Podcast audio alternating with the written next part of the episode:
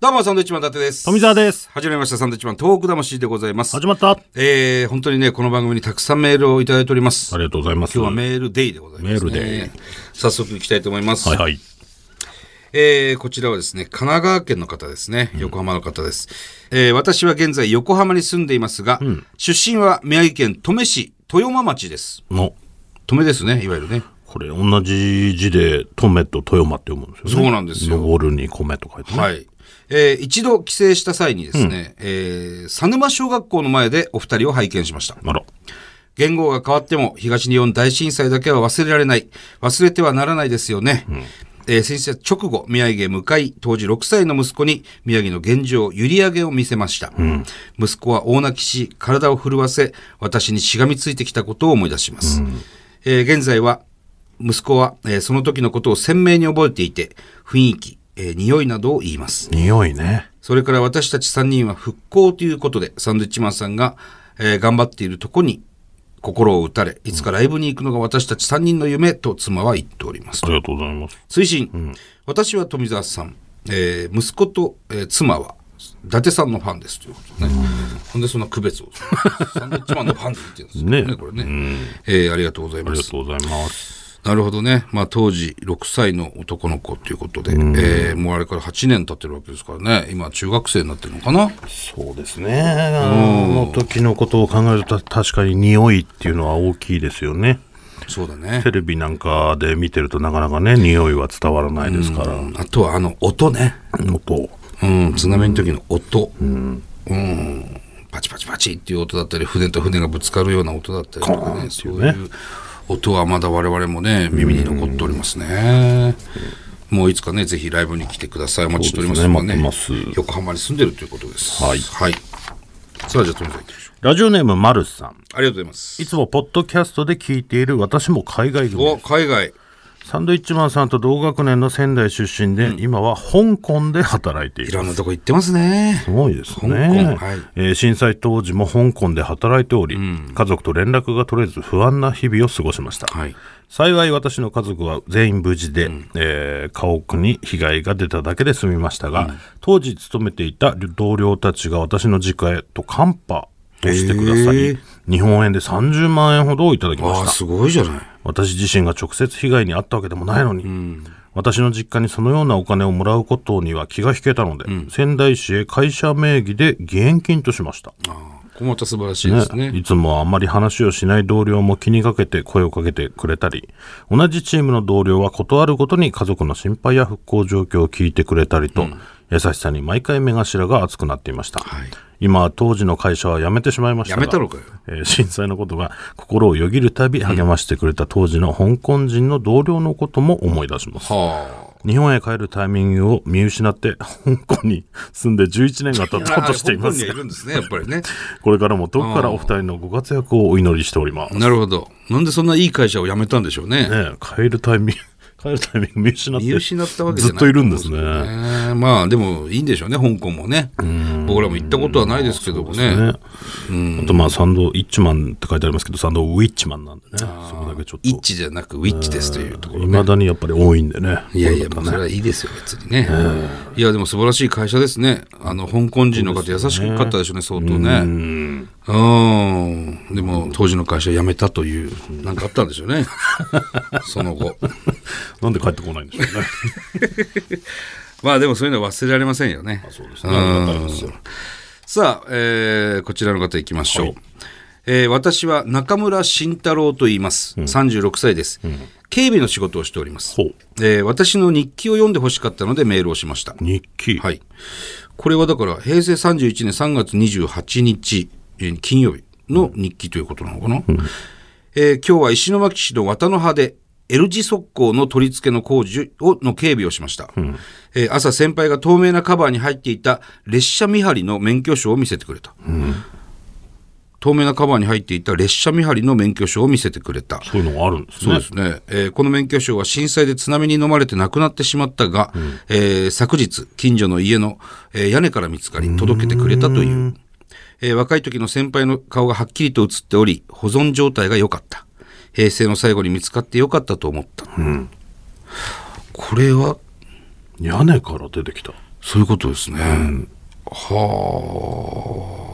流されたんでしょうねだかとらいうことですね、えー彼の話では石巻市で一番被害があったのは綿の葉だということを知っていたあー言っていた、えー地元の人からすると一番被害を受けているのに他のところは支援が行き届いて綿の葉は忘れ去られていると言っていた、えープロ野球の楽天ベガルタフィギュアスケート、えーサンドイッチマンさんのお笑いライブなど何かしらイベントが行われてほしいと言っていた、えー綿の葉には大きな施設もなければアクセスも良くない、えー現実的には大きなイベントをしたとしても集客は望めないだろう何かがあればいいというわけではないのですが普通に自然淘汰されていくのでしょう私は悲しいですというということなんですけどねこの綿の葉っていうのは僕は実は住んでたことがあるところですね、綿の葉小学校ですからねえー幼稚園もね綿の葉ですけどもうーんまあ石巻の繁華街とはほど近い地域ではあるんですけどねうーんなるほど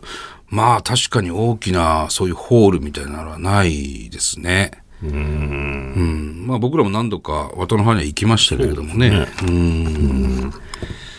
なるほど。まあ確かに被害は大きかったでしょうし、渡野橋小学校、僕の母校、まあ1年生、2年生までしかいなかったですけど、1階まで波が来てね、1階の天井まで来たって言ったかな、小学校のね。でも小学校、その小学校も今きれいにして、またその、えー校舎で、学校しっかり始まってますから、うんすごいですねでもこの今屋根からうんこういう免許証みたいのが出てくるっていうのもねそうですね。本当に。探せばまだねいろんなものが出てくるのかも分かりませんけど、ううんん、あるだろうね。この方もねあのサンドイッチマンって書いてるんですよねああ、サンドウィッチマンでございます、ウィッチマンなんですよね高級な言い方の方ですからね。この辺がねまだ浸透してないのかなっていやいいうのはや、ねいいですよ、全然ですね。地元なんですからね、おかしな話ですけど。ウィッチマンなんですけどねまあまあ、それはいいでしょう。さあ、続いていきましょう。はい。えー、この方は、名取に住んでる32歳の木ぐっさんと申キしグッまツさん、あす。りがとうございますこ。の度、感謝の気持ちをお伝えしたく手紙を書かせていただきました。はい私は専業主婦をしています。はい家事が嫌いなわけではないのですが、料理や掃除をしている時に昔の嫌な出来事や誰かに言われたひどい言葉などネガティブな内容です、えーそこで気を紛らわすためサンドイッチマンさんのラジオを聞き始めました、お二人のゆるい話を聞いていると、ネガティブなことを考えないようになり今は無事に家事を行えるようになっております、ありがとうござい ますゆるいってあんまり言われるとあれですけどね。どこかの国の支部の交換留学で早く日本に帰りたいっていう大学生のゆるい会がツボでした、まあ、だから、あんまりゆるいって言われないでね、すスロね。ベリアのあ、泉ちゃんね。泉ちゃんですはねいはいはいはい。私の一人息子は重度の知的障害と自閉症です、会話はできずまだ言葉や単語も出てきていません、はい食事も一人では難しいし6歳になりますがおむつをしています、今は3つの、えー療育施設を掛け持ちして通っています、はい。親の私も悩み葛藤する日々です、毎日電車やバスを利用してるんですが宮城県民の方々は助け合いの精神が強くて優しく声をかけていただいたり、席を譲ってくれたり親子で大変助かっていますああ、よかった。宮城っていいところですよねいいところですよ。えーそんな宮城県民のサンドイッチマンさんにお願いがあります、はいぜひ息子の友達になって遊んでいただけないでしょう か、 6歳の子ね。えー息子はお二人のような体格のいい男の人が大好きなのでああ、そうですか。おそらく体を使っていっぱい遊んでくれそうな感じの人が好きなのだと思います。はい何卒よろしくお願いします。なるほど。うんまあ、だから我々の子供と同い年ぐらいの。あ、そうですか、感じね。ですよね。うん。あ、そうですか。なるほど。専業主婦の木口さんね。うん。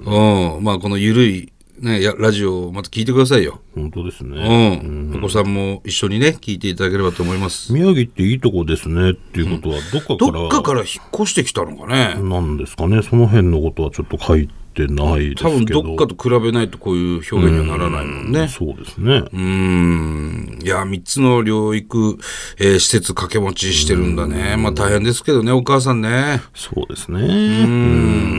でもね、お子さんのために一生懸命だ。うん。ええゆるいね、話をね、聞いていただいてね。木口さんのためにこれからもゆるいラジオを続けたいと思います よ、本当に。本当ですよ。でも木口さんちゃんとサンドウィッチマンって書いてくれてますこよの辺はしっかりしてますよ、ね。 ありがたいですねこれはねイッチマンじゃないですかね。ウィッチマンですからね。そうです、そうです。うん、ありがとうございます。昔の嫌な出来事や誰かに言われたひどい言葉なんかね、結構い、そういう状況になってたのかな掃除とか料理をしてるとそういうことを思い出し思いちゃう出すんだな、うん、確かにね、そういうのを何にもしてない時とかね、なんか考えちゃう時に出てきたりしますんで、考えないようにこういうね、ゆるいラジオだったり、何かしら聞いてもらうのが一番いいんじゃないかと。僕らの DVD も緩い感じで作ってますんでね、ええぜひ見ていただければそうとですね。思いますね、はいうん、たくさんのメールありがとうございまあしりたがとうございます。さあ、えーこの番組ではお番組ではですね、日本放送でコマーシャルを流したい企業を募集しておりま何ですすかこれどうしたんですか急にですこれはえ何ですかこれ。いや、こういうのって、ラジオで言うことなんですか営業マンが頑張るあいれじゃやない。営業マン頑張るんですけこれど、この僕らの番組担当してた鴨さんがですね、はい営業に行ったもんですから、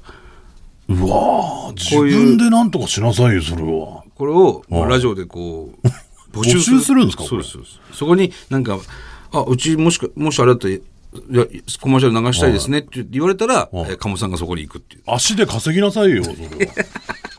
何を楽しようとしてるんですか、ねこれ、えーこの番組では日本放送で CM を流したい企業を絶賛募集中でございます。いいなあえー郵便番号100-8439、日本放送営業部 まで。